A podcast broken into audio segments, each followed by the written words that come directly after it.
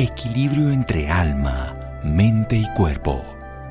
Bienvenidos a Sanamente, la cita con el bienestar. Dirige Santiago Rojas. Nunca vamos a ser capaces de volar tan alto a menos que nos apoyemos unas a otras. Emma Watson. Buenas noches, estamos en Sanamente de Caracol Radio. Hace unos días estuvimos hablando con Miguel Aguado de la noche negra del alma y también de esa nubosidad, de esa densa niebla que queda después y esa transformación entrando hasta el interior, el lado masculino. Pues tenemos obviamente que hablar de ese lado femenino. Usted no puede esperar construir un mundo mejor sin mejorar a las personas, diría Mary Cure. Y decía además, cada uno de nosotras, de nosotros, como lo quieran ver, debe trabajar para su propia mejora. Y es importante que se trabajen en comunidades, en grupo que tienen además particularidades, así como Miguel nos hablaba de la parte masculina, de trabajar porque el hombre conoce esa condición del hombre, qué mejor también que una mujer pueda acompañar a otras en ese proceso de liderazgo, en ese llamado del alma que cada uno tiene en esa noche oscura del alma, cómo orientarse, cómo crear proyectos, cómo además de manejar esos temores de la economía que se pueden presentar cuando una mujer decide hacer un proyecto personal independientemente de ese rol social o ese rol laboral o familiar que tenía, pero también algo fundamental que es una pregunta que surge necesariamente, cómo salirse de esos estipulados, vamos a ponerlo así la palabra, porque iba a decir estigmatizados, que también lo es, roles que se le han puesto a la mujer y que terminan llevándola a una culpa. Para eso, una mujer maravillosa que quiero, admiro profundamente, Carolina Angarita, ella es mentora en transformación humana, conferencista, escritora y además algo esencial, ella fue presidente de Google, aquí Colombia, Discovery, una alta ejecutiva de un medio de comunicación, pero todo eso también la ha llevado a una gran transformación personal, a un llamado del alma y a servirle a muchas otras mujeres para que sus emprendimientos, sus proyectos, sus sentires se vuelvan realidad. Mi querida Carolina, buenas noches y gracias por acompañarnos. Buenas noches, Santiago. Qué felicidad estar acá contigo en este programa tan espectacular que hace siempre con temas buenísimos. Bueno, qué honor, qué maravilla. ¿Qué es esto del liderazgo? ¿Cómo lo define Carolina Angarita? Una líder evidente y cómo lo puede poner en palabras para que empecemos el tema. El liderazgo desde donde yo lo veo tiene 100% que ver con ser uno quien es. ¿Qué quiere decir esto? Es dejarte ser, dejarte fluir para desde ahí influenciar positivamente la vida de los demás. Entonces es esa influencia positiva que se logra cuando somos quienes somos y cuando hacemos lo que venimos a hacer. Cuando somos lo que somos y hacemos lo que venimos a hacer. Ahí solamente eso, el ser y estar en el buen sentido de la palabra, estar haciendo, obvio, y ser siendo. Y a veces eso nos cuesta mucho trabajo porque seguimos muchos roles. Metámonos por ahí, muchas cosas que nos impone la sociedad, la educación, la filosofía, la cultura, incluso la economía. ¿Cómo romper con esa hipótesis de lo que debería ser para ser? Sí, buenísimo este punto. El deber ser que nos impone el mundo entero termina siendo paradójicamente uno de los obstáculos más grandes que existen para ser quienes somos. Entonces encarnamos un montón de personajes y entonces yo me convierto en el personaje de la ejecutiva exitosa, me convierto en el personaje de la mamá que busca ser perfecta, de la esposa que quiere también ser la mejor esposa y me voy metiendo un montón de personajes, un montón de roles porque siento que me toca y me voy perdiendo a mí misma paradójicamente en esos disfraces, en esos personajes, en esos roles y me estoy olvidando de quién soy yo de verdad. Y entonces yo esto lo descubrí obviamente muy grandecita después de haber ocupado durante muchos años muchos roles porque tuve un vacío muy profundo en el corazón y yo siempre me inventaba como cuentos de cómo se iba a llenar ese vacío. Ay, debe ser que quizá cuando tenga una hija se llena. Ay, debe ser que quizá cuando consiga este puesto más alto se llena. Ay, debe ser que cuando tenga, no sé, una finca para ir a descansar los fines de semana viendo la naturaleza se llena el vacío. Hasta que un día, pues tuve un choque muy fuerte, me di cuenta que el vacío era gigantesco, estaba en un nivel de, de dolor interno muy fuerte y desde ahí dije, miércoles, ¿quién soy yo? ¿A qué vine? ¿Y qué es lo que de verdad quiero? y ahí me quité capas, me quité personajes dolorosamente, no, no voy a decir que fue fácil, pero me encontré con, con la Carolina de verdad. Entonces detrás de esos roles, detrás de esos personajes, detrás de esas imposiciones del deber ser, está por allá guardadito quienes somos y es tan chévere y es tan libre y es tan liviano poder ser quien uno es de verdad. Bueno, liviano y libre. Me quedo con esas palabras y con la voz de Carolina después de un pequeño corte aquí en Sanamente de Caracol Radio síganos escuchando por salud. Ya regresamos a Sanamente. Bienestar en Caracol Radio. Seguimos en Sanamente. Seguimos en Sanamente de Caracol Radio. Carolina Angarita, ella siendo presidente de Google aquí en Colombia, Discovery, alta ejecutiva en un momento del canal RCN y de toda una ejecutiva top, exitosa, pero con algo que le llama desde el interior un vacío. Hay que entender que el universo es vacío. 96% de lo que se percibe ahora con el Gen Web, incluso pueden hablar un poquito más, es un vacío que no se llena con cosas externas, sino que está vacío desde el interior, se llena con cosas internas. Esa es como la gran reflexión que hacen muchas personas. Nos habla de ese deber ser que lleva a que nos impongamos una gran cantidad de hipótesis de la realidad, pero que no desarrollamos. Eso es lo que somos y lo que venimos a hacer y hacer. Ser y haciendo. Y ser quien se es, es el concepto de liderazgo que nos está hoy enseñando Carolina Angarita. Dejarse ser para fluir, para tener una influencia positiva en ese entorno. Y eso es lo que ella logró. Hablemos de ese vacío, porque ese vacío es un vacío fértil. Me encanta esa definición oriental del vacío fértil. No es un vacío incapaz, sino es un vacío totalmente capacitado.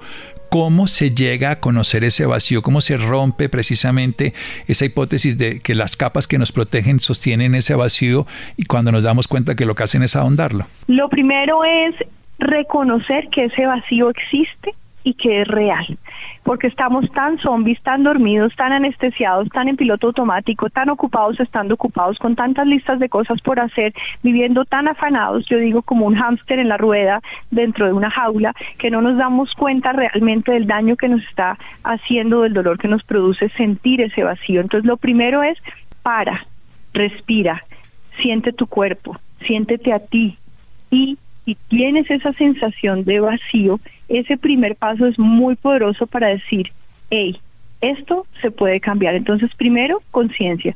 Segundo, elección de querer cambiar. Tercero, la gente me dice, bueno, listo, ya descubrí el vacío y ya sé que quiero cambiar. ¿Y ahora qué hago? ¿Cómo se hace? ojo, suspende otra vez esa película de terror que se va a armar en tu cabeza de angustia de qué hacer. El camino he comprobado esto una y mil veces, aparece al andar.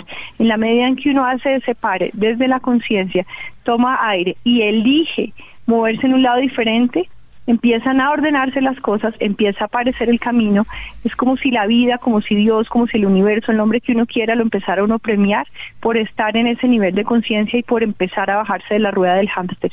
Y el camino se hace literalmente al andar, como dice la canción. Entonces, reconocer el vacío, hacer la pausa, sentirlo y desde ahí tomar una elección diferente con el corazón y una decisión diferente con la cabeza para que el camino empiece a aparecer. Bueno, reconocer ese vacío, que es un vacío fértil, esa pausa que lo lleva a la introspección, esa posibilidad de sentir que es solamente característica del corazón, lo esencial es invisible a los ojos, Antoine de Saint-Exupéry, el principito, y luego hacer una elección que es desde el punto de vista como decisión en la cabeza, pero como amor en el corazón para llevarlo.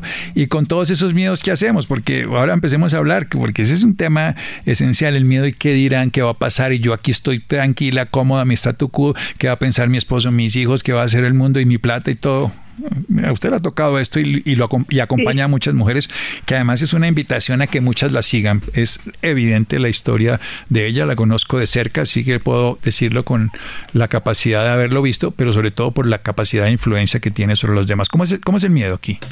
Gracias por esa pregunta porque en efecto he tenido muchos miedos en la vida, no se me han quitado todos, pero he podido mirarlos a los ojos y darles la vuelta. Entonces, por un momentito pensemos qué es el miedo.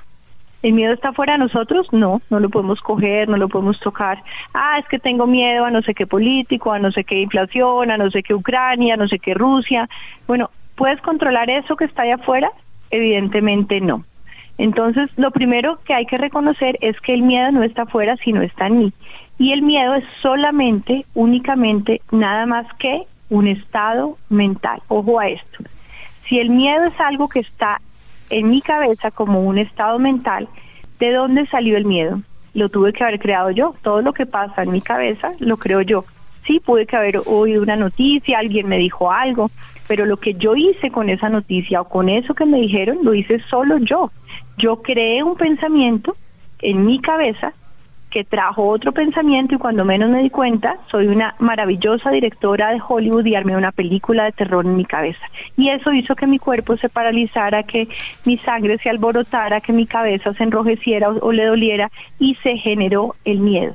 Entonces, cuando uno primero reconoce que el miedo es solo un estado mental, segundo, que si es solo un estado mental está solo en mi cabeza, tercero, que yo soy la única dueña de mi cabeza, nadie más que yo, Cuarto, que lo creé yo con mis pensamientos, desde ese lugar, desde ese reconocimiento, literalmente uno retoma el poder y dice, ok, ¿y qué tal si conscientemente elijo un pensamiento diferente y elijo una nueva interpretación?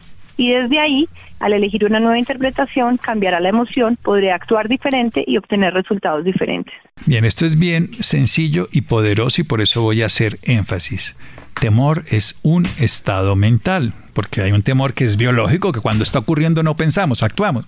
Cuando se viene el toro encima, el torero salta, después piensa, antes piensa, pero en la acción del temor verdadero no hay pensamiento, hay acción. O sea que cuando estamos pensando en temor es simplemente un estado mental.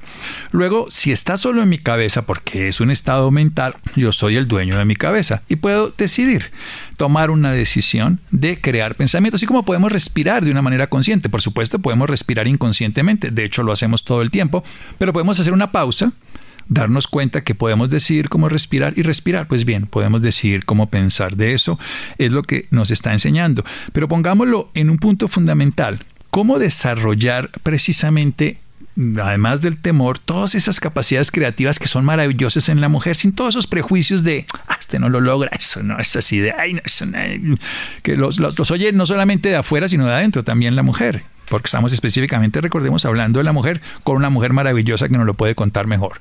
Sí, Santiago, estás hablando de esa voz saboteadora que tenemos las mujeres, los hombres también, quizá las mujeres con, con otro tipo de matices, esa voz agotadora que está en la cabeza que dice, usted no puede con eso, eso es para los demás, usted eh, para eso no es buena, usted ni se crea, usted es buena para una cosa pero no va a hacer las otras, si usted hace eso, ¿qué va a pensar su marido? ¿Qué va a pensar su familia? ¿Qué va a pensar la sociedad?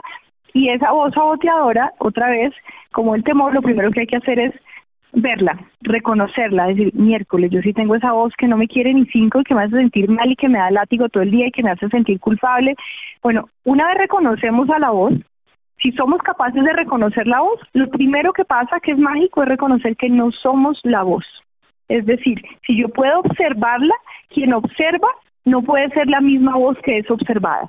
Esa voz no es quienes somos de verdad, es una voz que se ha formado por mil cosas de la sociedad, de la familia, etcétera, etcétera, de nuestro entorno, de generaciones atrás, lo que sea. Pero yo no soy esa voz. Si yo no soy esa voz, ¿quién soy yo? Y es ese quién soy yo desde ese lugar donde digo miércoles.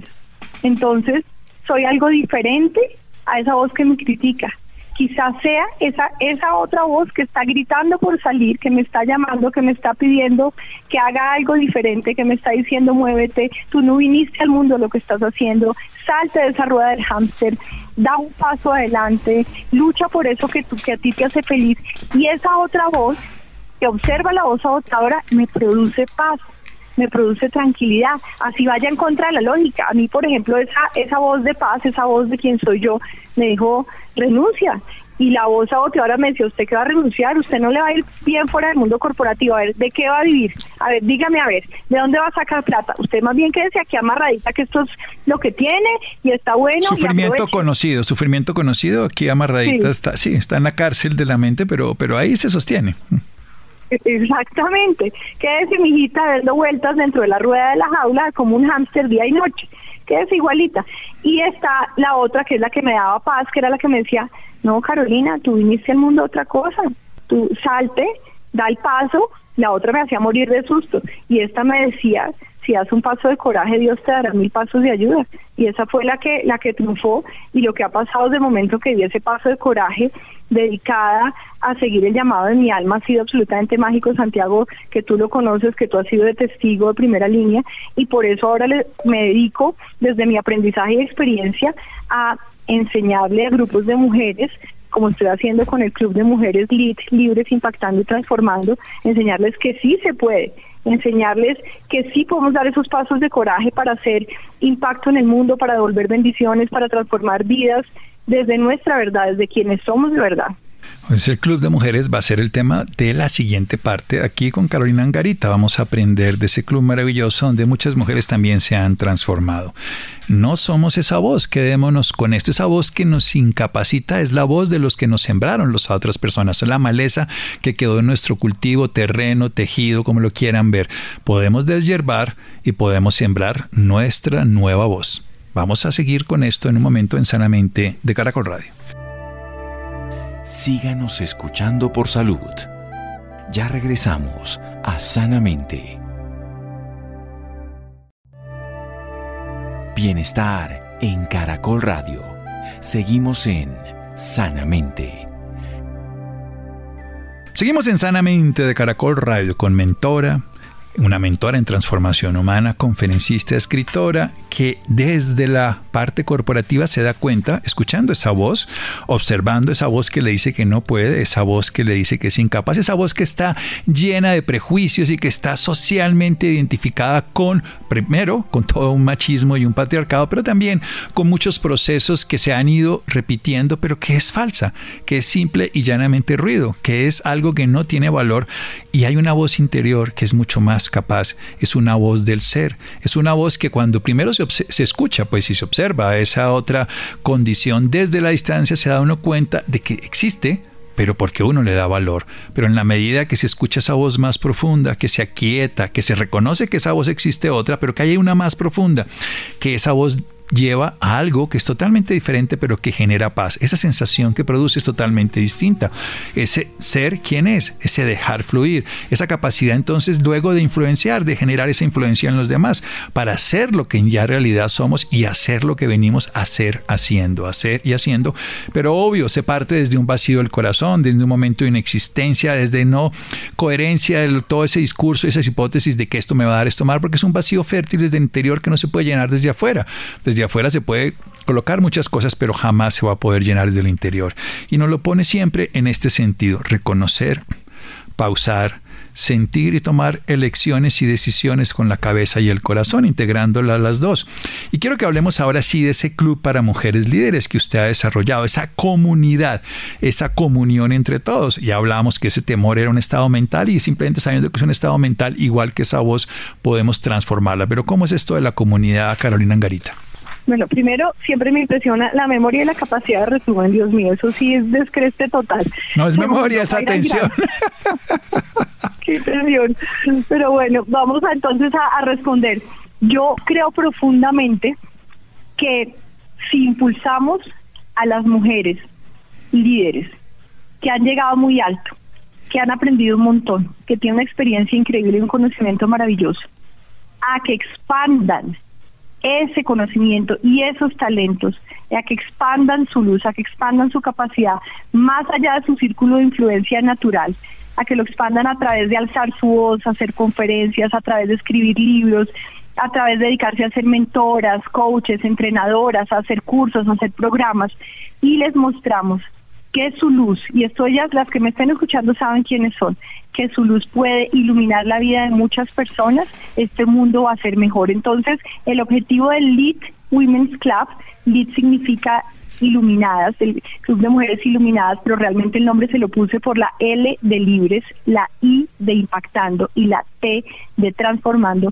Este club es para mujeres que quieran hacer ese salto de la rueda del hámster a dedicarse a su llamado del alma. Es un programa de un año que va a tener de todo, que va a tener desde lo que ellas creen que necesitan, y yo lo digo porque yo fui una de ellas, que es todo el conocimiento de marketing digital, todo el conocimiento de negocio para crear productos, ya sean conferencias, libros, cursos, etcétera, lanzarlos, conseguir clientes, venderlos, como montar Es una plataforma, es una plataforma de conciencia, vamos a ponerle ese nombre.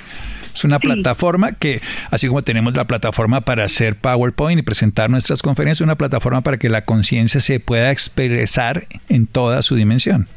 Correcto, me encanta esa definición. Entonces tiene desde la estrategia y la técnica hasta todo el tema de bienestar y cambio de mentalidad. O sea, vamos a trabajar mindset. Tenemos tres pilares. El primero es un método que es el método de plana, para encontrar ese plan A y hacer un plan accionable para dejar de vivir en plan B.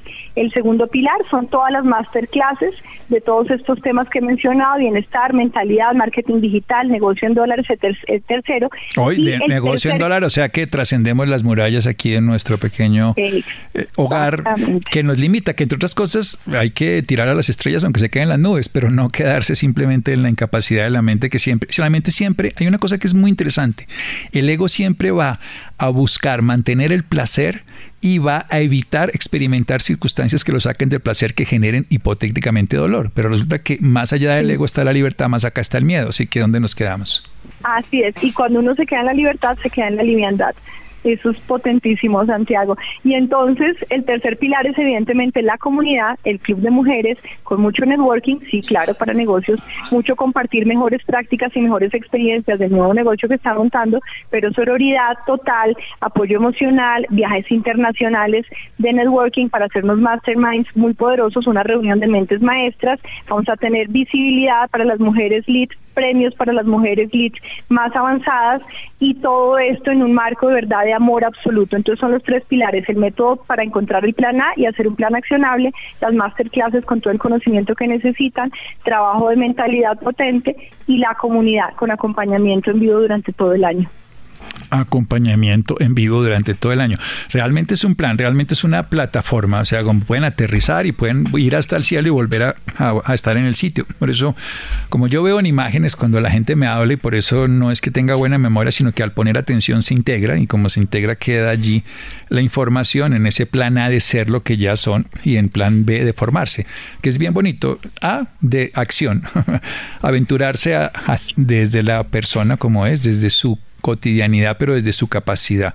Porque esto es lo que me gusta. Somos lo que somos, lo, lo he dicho todo el tiempo, y hacer lo que venimos a hacer, y yo le pongo ahí siendo, ¿no? Hacer siendo. ¿Cómo enfrentar la carencia de conocimiento, porque usted lo valida al revés y esto me parece genial. No tenemos que saber nada, tenemos que ser todo. Y desde el ser vamos a hacer, o sea, vamos a aprender. Pero ¿cómo ese? Porque, por ejemplo, los idiomas, el manejo en dólares, ¿cómo, la estructura para que una persona con mucha vocación, mucha capacidad, mucha motivación, pero no con el conocimiento se integre? ¿Tiene esas dos partes por igual? Sí, y no nadie necesita saber hablar inglés. El 100% del conocimiento que vamos a entregar acá, tanto el estratégico como el técnico, como el práctico de negocio, como todo lo que vamos a hablar de mentalidad, todo es en español. Sí tengo mentores en Estados Unidos, en Canadá, en Europa, en América Latina. Tengo mentores espectaculares 100% en español, o sea, el conocimiento aquí se los voy a dar. A mí me ha costado mucho tiempo, mucho dinero, esfuerzo y sacrificio, soy súper honesta, pero la idea es yo cogí como el puro lomito, o sea, la pura pulpita, la, lo, lo mejor de lo que me ha servido, que he probado, que ha funcionado, que he recomendado, que ya he visto que funcionan otros, y lo traigo acá comprimido con los mejores mentores que he encontrado. ¿Para qué? Para que no tengan ese miedo de, y yo no sé, aquí te voy a decir lo que necesitas saber.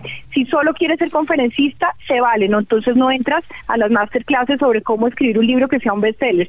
Si solo quieres ser escritora, se vale.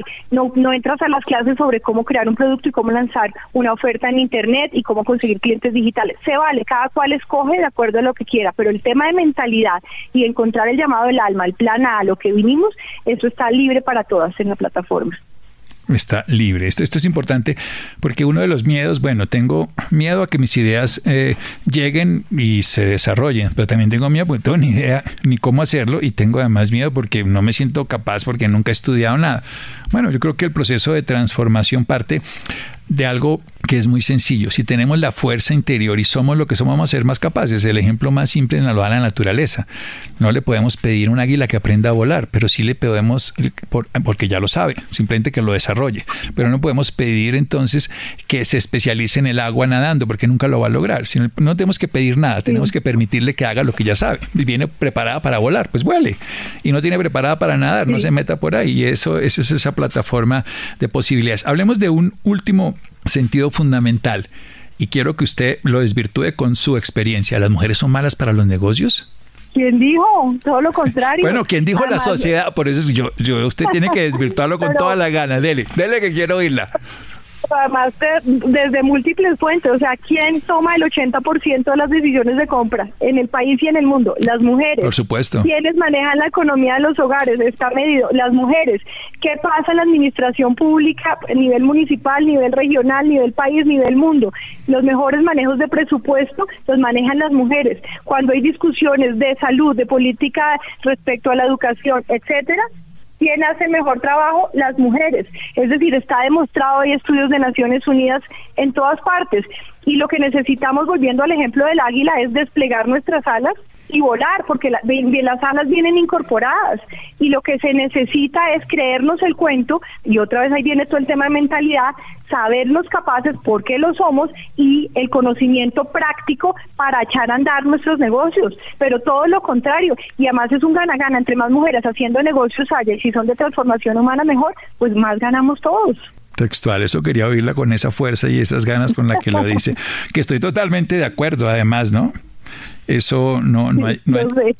pero es que generalmente la idea es al contrario. Nosotros los hombres hemos hecho creer a ustedes que no saben de esto y la gran mayoría de los recursos en el planeta se manejan adecuadamente. En la pandemia los seis países que mejor les fue fueron liderados por mujeres y es evidente que el, manejo de los recursos con no solamente el proyecto de alcanzar, sino de construir, que es algo diferente, o sea, construir que estabiliza y da propósito, proyecto y además da futuro, y no solo darte de alcanzar, que es algo transitorio, está mucho más en la capacidad de una mujer.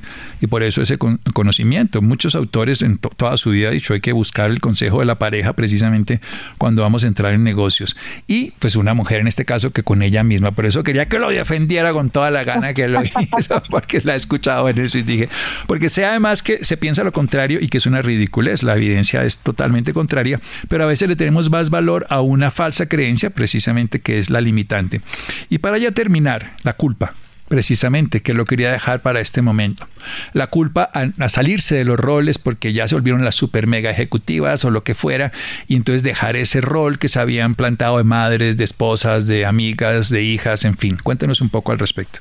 La culpa, qué buen tema y nunca se me olvidará la pregunta que le hiciste al Dalai Lama y cómo el Dalai Lama nos miró a todos en el auditorio, sonrió y nos dijo a todos, la culpa es para los ignorantes. Y sí, la culpa es una cosa que nos metemos en la cabeza, que es un pensamiento para latigarnos y nos desempodera después del latigazo, nos hunde. Al frente de la culpa, muy parecida está la responsabilidad que es el origen de la palabra responsabilidad es la habilidad de responder.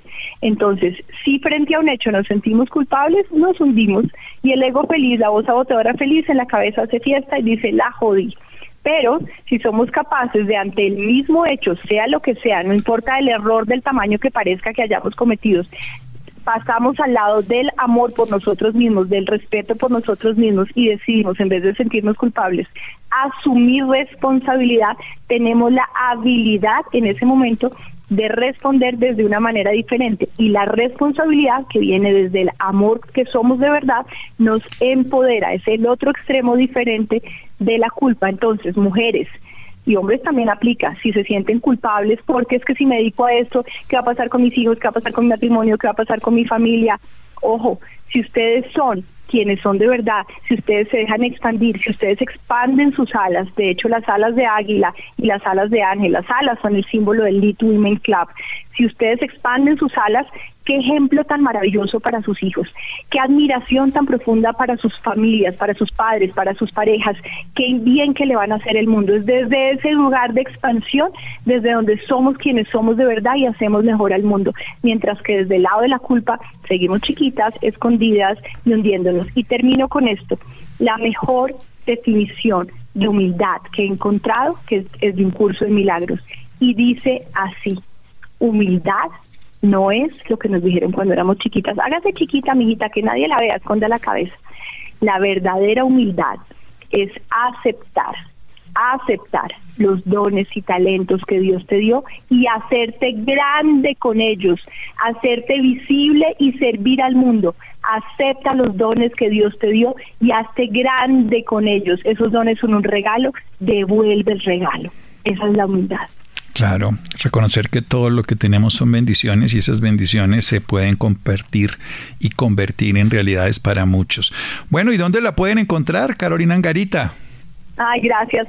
Pues la página de mi club es www.lit Women Club y se escribe LIT, L-I-T, del libro Impactando y Transformando, LIT Women, W-O-M-E-N, punto club, litwomen.club. Y yo estoy en redes sociales como arroba Caro Angarita B, Instagram, Twitter, YouTube, LinkedIn con mi nombre, Carolina Angarita Barrientos. Pero bueno, arroba Caro Angarita B en la mayoría. Caro Angarita B y la www.lit T-W-O-M-E-N.C-U-C-L-V, que es club. leadwoman.club y la pueden encontrar allí y también en arroba Caro Angarita B. Un abrazo, Caro.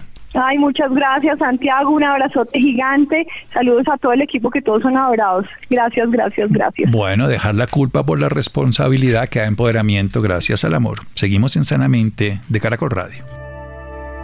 Síganos escuchando por salud. Ya regresamos a Sanamente.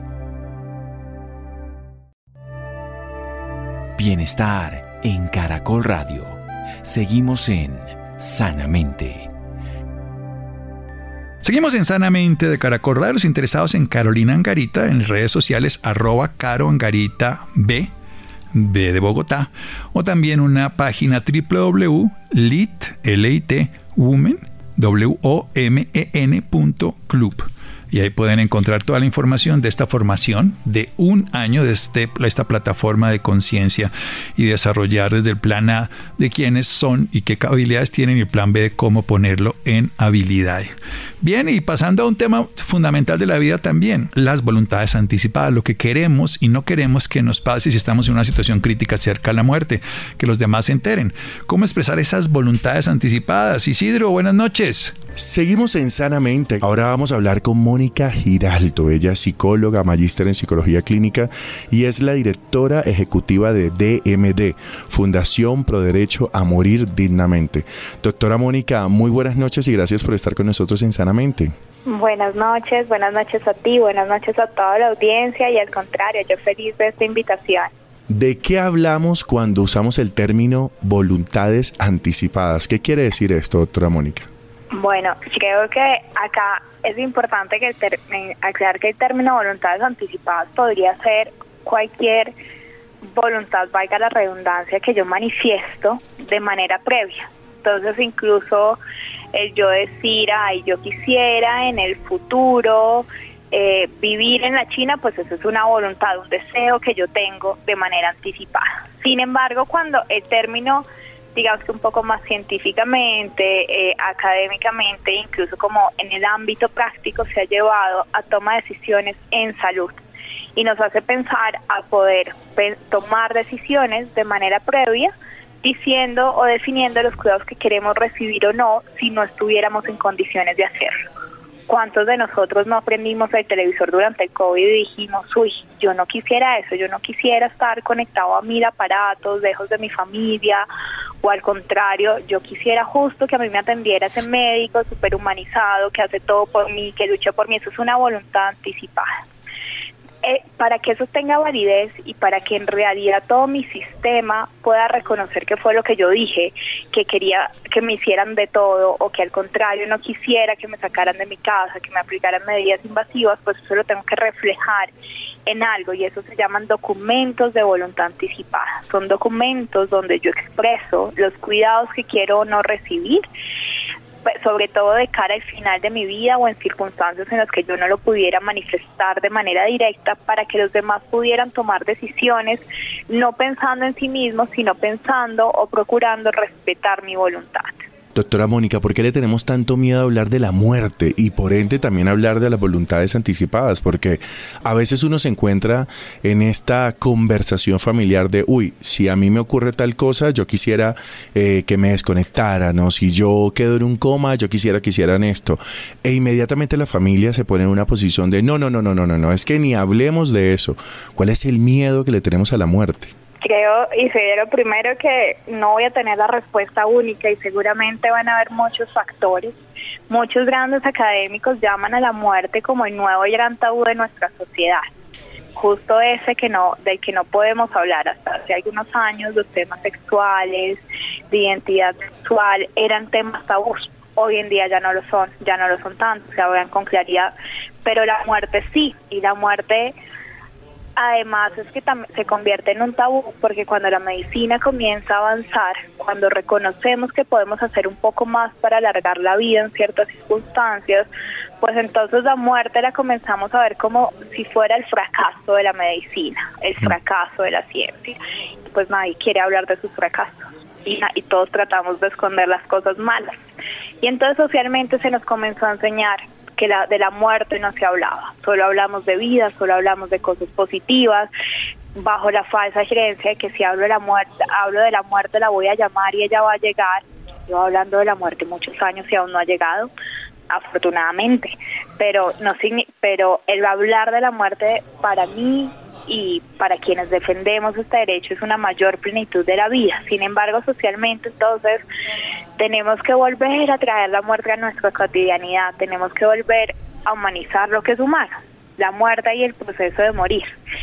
Y si comenzamos a permitirnos reconocer esa fragilidad del ser humano, reconocer que en algún momento la ciencia va a fallar, reconocer que en algún momento nuestro cuerpo va a fallar, pues con el mayor amor del mundo vamos a poder tener esas conversaciones en casa y decir, bueno, yo en determinado momento quisiera esto y no quisiera esto otro. Sin embargo, yo siempre digo que esto no debería ser una conversación de una única vez. Pues imagínate entonces hoy quienes están escuchando este e, este programa, entonces terminan de escucharlo, van a ir a, van a comer con su familia y les dicen, bueno, hoy voy a hablar de voluntades anticipadas porque el día que yo me muera, pues todo el mundo se va a morir del susto y va a decir, esto se deprimió, está loco, ¿qué le pasó? deberían ser conversaciones como comencemos a tener en el día a día desde lo natural y que nos permitan ir reconociendo que al final de nuestra vida nuestra dignidad también se debería preservar, aun cuando yo no soy capaz de manifestar esas decisiones de manera directa o no soy capaz de decirlas de manera directa porque ya las tomé. Doctora Mónica, otra cosa que pasa cuando escuchamos a alguien manifestar su voluntad es que pensamos que es una decisión sesgada por el dolor. No, eso es porque tiene mucho dolor y está opinando así. ¿Cómo saber si es una decisión correcta y no sesgada por el dolor? ¿Cómo entender la voluntad del otro? Bueno, ahí de nuevo van varias cosas. Uno, claro que las decisiones pueden estar sesgadas por el dolor, pero es que el dolor también es subjetivo y eso significa que todos tenemos umbrales de dolor diferente y nos van a doler cosas diferentes y el dolor propiamente entendido como esa sensación fisiológica de malestar, de incontrolable, pues viene acompañado con sufrimiento y el sufrimiento va un poco más allá. Es decir, este dolor que yo tengo físico, ¿qué impacto está teniendo en mi vida? Cómo me hace sentir a mí dentro de mi estándar social, dentro de mis amigos, yo como persona en mi relación conmigo mismo, pues entonces significa que sí, que posiblemente mi decisión está sesgada por el dolor, por el sufrimiento, pero si yo la estoy tomando en un ejercicio de comunicación consciente con mi equipo de salud, donde entiendo cuáles son las consecuencias de cada decisión que tomo, tanto sea en casos de implementar como no implementar, pues sigue siendo una decisión válida, porque todas las decisiones en final de vida, pues al final son decisiones subjetivas. No hay la verdad absoluta. Nadie, ni yo, ni el, el médico más experto del mundo, ni el papa, ni ningún líder religioso, ni experto clínico nos va a decir, esta es la mejor opción y es la única opción. No, cada opción es la mejor, siempre y cuando sea tomada por el paciente en un ejercicio de plena información y discernimiento de su decisión. Entonces eso es lo primero, es decir, aprender a escuchar, a reconocer que si el de al frente me está diciendo que no quiere algo o lo quiere, pues él es el que mejor sabe si eso no es lo mejor para él. Y por otro lado, entonces en ese ejercicio de escuchar, pues aprender a respetar. No pensemos, sino caigamos de nuevo en el egocentrismo de decir como yo estoy sano, como a mí no me duele, pues yo puedo tomar mejores decisiones, o es que él está sedado, los medicamentos no le dejan tomar una buena decisión, pues que en esta etapa ese dolor que tiene lo está sesgando y él está buscando una vía de escape, no, está tomando una decisión basada en sus principios y valores, siempre y cuando si estoy siendo acompañada por un equipo que me permite ver todas las opciones, es una decisión válida. Entonces acá es un ejercicio, por un lado escuchar, pero por otro lado dejar a un lado los egos y las posturas personales para permitirnos reconocer que el otro piensa diferente a mí y puede elegir cosas diferentes. Yo en un acto de amor profundo lo que debería hacer en lugar de imponer mi posición es acompañarlo y respetarlo en, su, en la suya. Doctora, ¿cómo se deben hacer las voluntades anticipadas y, y digamos, cómo lo hacen ustedes desde la Fundación? Perfecto, pues las voluntades anticipadas en Colombia existen desde 1979, cuando la Fundación Pro Derecho Dignamente las trajo a Colombia y posteriormente fueron reglamentadas por el Ministerio de Salud en el 2016. ¿Qué significa reglamentadas? Que el Ministerio estableció los lineamientos para que estas voluntades pudieran ser reconocidas. Entonces no es que yo en una servilleta escriba y yo no quisiera ser entubado, quisiera ser reanimado, sino que debe cumplir ciertos lineamientos para que esta voluntad tenga esa validez jurídica. Entonces, es importante, el Ministerio establece que las voluntades anticipadas deben tener cinco elementos. Elemento uno debe tener la fecha y la ciudad en la que yo hago mi voluntad anticipada. Elemento dos debe tener mi nombre completo y mi documento de identificación. Elemento tres debe tener una declaración clara que estoy en pleno uso de mis facultades. Elemento cuatro, debo entonces hacer, dejar explícito qué es lo que quiero, ser reanimado o no, ser conectado a medios invasivos o no, recibir alimentación artificial o no, recibir, eh, ser conectado a un respirador artificial sí o no, eh, recibir la eutanasia sí o no. Eh, y quinto elemento, mi firma estos son los elementos generales, es decir, si yo con un papel lo, hago y lo tengo, está maravilloso. Desde la Fundación Por Derecho a Morir Dignamente hemos construido formatos que tienen esto resumido y que sencillamente le permiten a las personas tener ya expresos dos opciones en las que pueden diligenciar sus voluntades.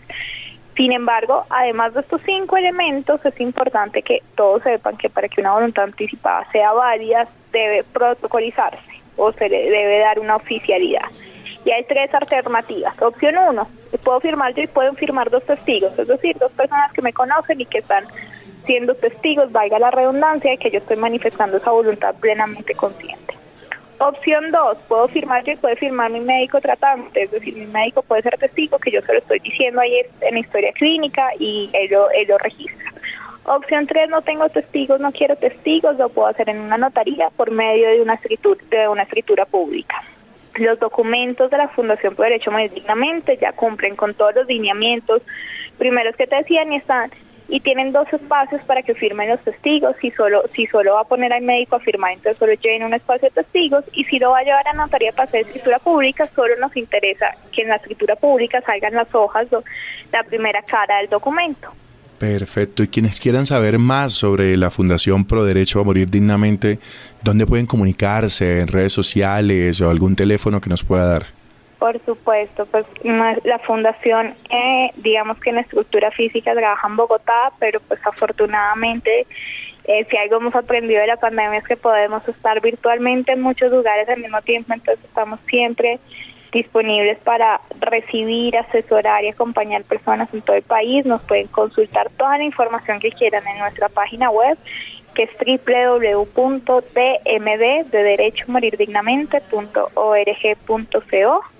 Ahí pueden descargar los documentos de voluntad anticipada, ahí pueden encontrar toda la información que deseen o si quieren nos pueden escribir a nuestro WhatsApp 300 426 5608. Lo repito, 300 426 5608. Ahí nos pueden escribir o nos pueden llamar y estamos siempre para resolverles todas sus dudas. Doctora Mónica, muchísimas gracias por estar con nosotros sinceramente. Isidro, muchas gracias a ustedes por la invitación. Gracias Isidro, Mario. Ricardo Bedoya, quédense con una voz en el camino con Ley Martín. Caracol piensa en ti. Buenas noches.